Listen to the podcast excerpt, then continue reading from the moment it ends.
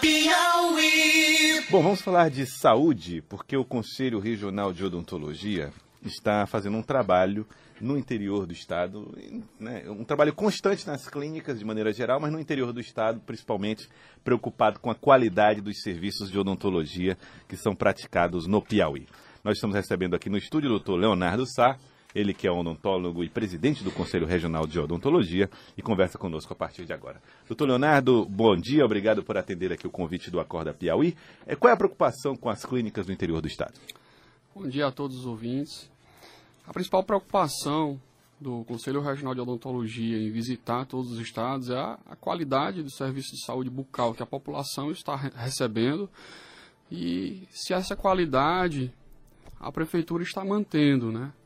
E os profissionais da área de odontologia estão tendo atendimento digno, é, o suporte digno que merecem. Então, todo mundo merece trabalhar num ambiente de trabalho digno. Uhum. Então, em 2018, nós ao iniciar do ano, é, fizemos a estimativa de uma meta, que era até uma, uma, meta utópica, que era visitar todos os postos de saúde dos 224 municípios do estado. O foco, o foco era o serviço público de odontologia, doutor Leonardo? Exato, porque como nossa fiscalização é sistêmica, a gente uhum. dividiu. Então, dedicamos o ano de 2018 aos postos públicos de saúde, porque é quem absorve a maior demanda de assistência de saúde bucal. E para 2019 nós planejamos as clínicas particulares também. Não que em 2018 as clínicas particulares deixaram de ser visitadas, muito pelo contrário, elas foram visitadas, mas a gente não podia desviar o foco da meta. Sim.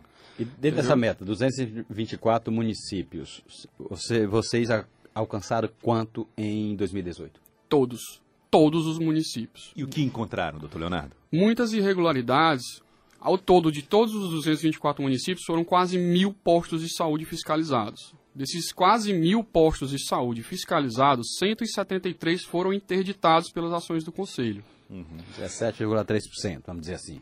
Isso, aproximadamente.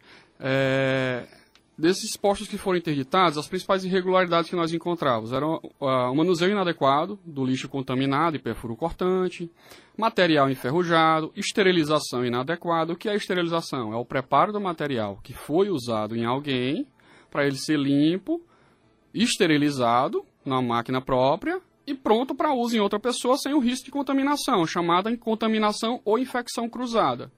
O material que foi usado na primeira pessoa, para ser usado na segunda, ele tem que estar totalmente limpo. Nem sempre havia essa limpeza adequada? Não, não nem sempre havia esse rigor no tratamento uhum. do material. Então o CRO estava aí para isso, para proteger a população. Diante de, dessas evidências, desses, desses episódios, dessas situações inadequadas, que tipo de providência o CRO toma? No sentido de cobrar, determinar, dar um prazo? Que tipo de providência o CRO adota em relação a esses postos municipais? Numa situação como essa, de condições irregulares, o CRO a primeira coisa que faz é autuar os gestores, coordenador de saúde bucal, é, secretário de saúde, notifica e dá um prazo.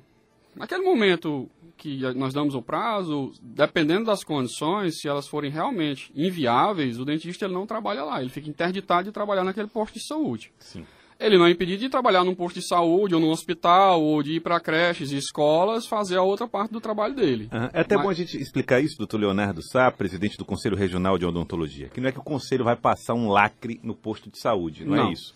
O profissional é que fica impedido de trabalhar novamente naquele posto o que na prática acaba deixando que aquele posto deixe de funcionar como um, um, um serviço odontológico. Exatamente. Bom, aí fica a questão, que, completando a questão que o Ferelon fez. A gente sabe que nesses postos, muitas vezes, é o único local onde essa população tem atendimento. É, vocês, vocês voltam a permitir o funcionamento depois de quê? Depois que todas as, as, as adequações apontadas que devem ser feitas pelos nossos fiscais, elas são feitas. Né? Todos aqueles problemas são equacionados. Digamos, a pintura da, do posto do, da sala do posto não é com revestimento lavável. Uhum.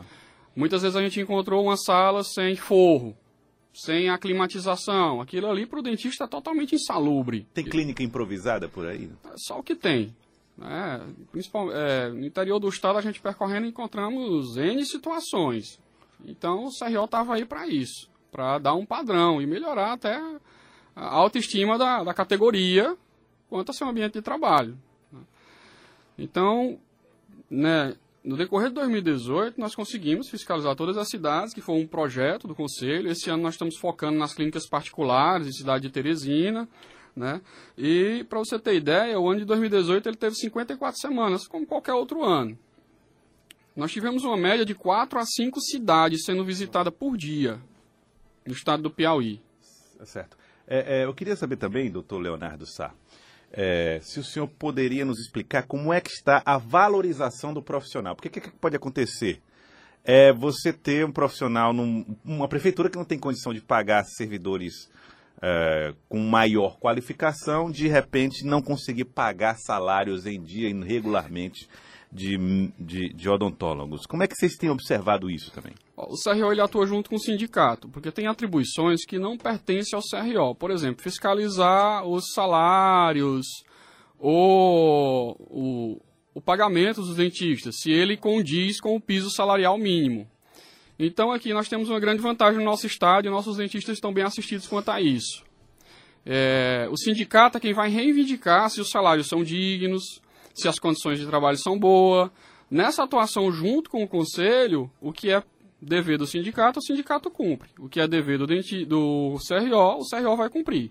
O CRO, ele tá, a função primordial dele nesse sentido é ver se as condições do trabalho do dentista são ideais, se ele está regular com o conselho, se ele não está atuando de forma. É, é, se não existe a prática ilegal da odontologia, que são os práticos, Esse ou tipo se de não existe situação ainda, registro. ainda se encontra? Se encontra sim. E não é só no Piauí, em todo o Brasil, né? É, por último, agora, a gente recebe notícias da própria categoria do, de, de, presidentes de conselho. No centro do Rio de Janeiro tinha um enfermeiro e fisioterapeuta atuando como dentista. Entendeu? Ah, ah, agora vocês- estão fazendo a investigação, a- a- a- o acompanhamento das clínicas particulares. Que tipo de, de problemas vocês têm encontrado nessas clínicas particulares em Teresina? As o clínicas- mais regular.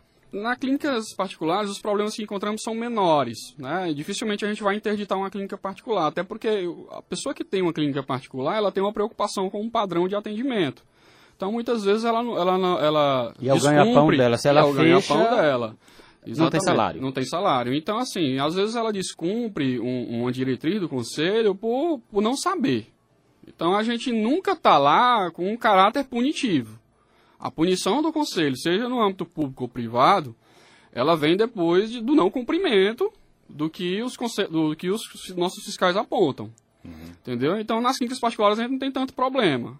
E a gente quer tirar esse caráter de conselho fiscalizador punitivo. A gente está lá para orientar.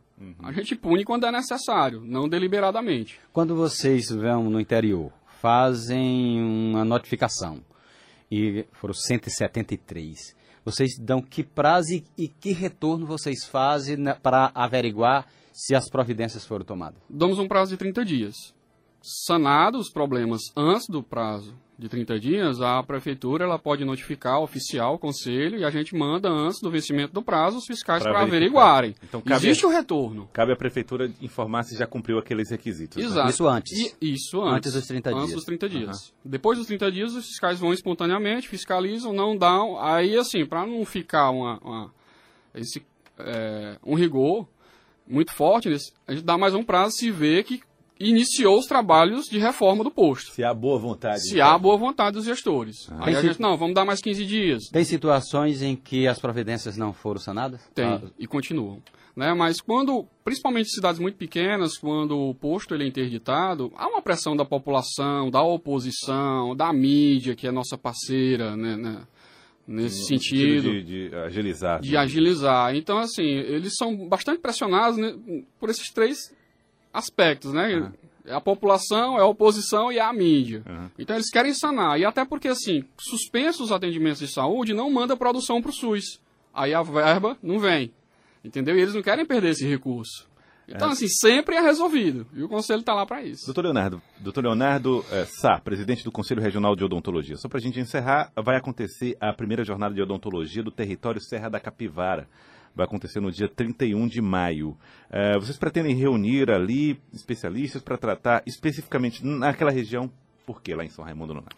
Assim, nosso ter- o território piauiense é muito vasto, né? E nós temos duas delegacias, o em Pix e o em Parnaíba.